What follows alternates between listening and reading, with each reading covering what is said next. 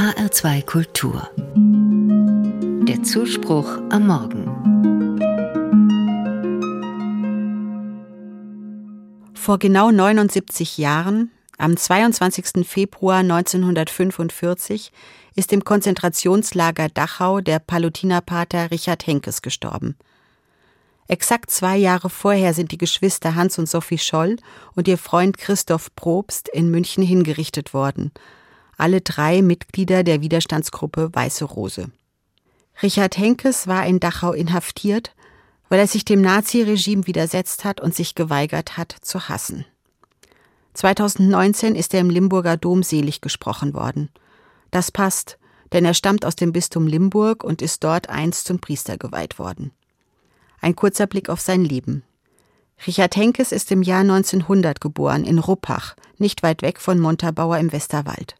Als junger Mann tritt er dem Orden der Palutiner bei und wird zum Priester geweiht. Er arbeitet als Lehrer und Erzieher. Das liegt ihm und es scheint ihm auch Freude gemacht zu haben, mit jungen Menschen zusammen zu sein. Kurz bevor die Nationalsozialisten 1933 an die Macht kommen, wird Pater Richard Henkes von seinem Orden nach Schlesien geschickt. Für ihn ist von Anfang an klar, die Ideologie der Nazis ist nicht mit dem christlichen Menschenbild und Glauben vereinbar. Und er ist mutig und hat das auch so gesagt, in der Schule, in Gesprächen, bei Exerzitien und in seinen Predigten. Natürlich hat er den Zorn der Nazis auf sich gezogen, zumal er mehrfach angezeigt worden ist. Die Ordensleitung hat daraufhin versucht, ihn zu schützen. Er wurde in den mährischen Teil von Schlesien versetzt, nach Strandorf, dem heutigen Strahowice. Trotz der angespannten Stimmung zwischen Tschechen und Deutschen bemüht sich Pater Richard Henkes dort um Versöhnung.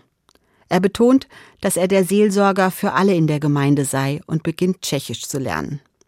Als er es dann wagt, die Euthanasieprogramme der Nazis öffentlich als Mord zu bezeichnen, wird er inhaftiert und nach Dachau gebracht.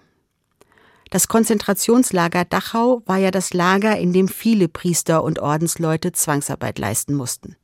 Es ist bekannt, dass Pater Richard Henkes sehr solidarisch war und den Mithäftlingen, auch den polnischen, geholfen hat. Er schloss im KZ Freundschaft mit einem tschechischen Priester, Josef Beran, dem späteren Erzbischof von Prag.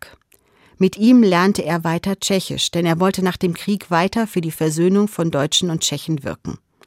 Dazu kam es nicht mehr.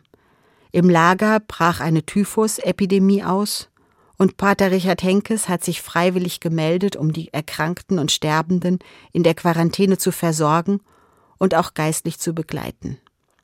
Er wusste um die Gefahr.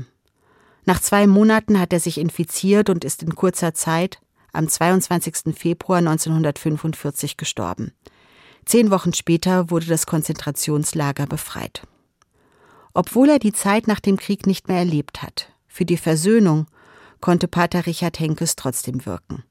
Die Erinnerung an ihn und erst recht die Seligsprechung hat viel bewegt. Eine enge, lebendige Partnerschaft zwischen Ruppach im Westerwald und Strahowice in Tschechien zum Beispiel. Viele Begegnungen von tschechischen und deutschen Jugendlichen.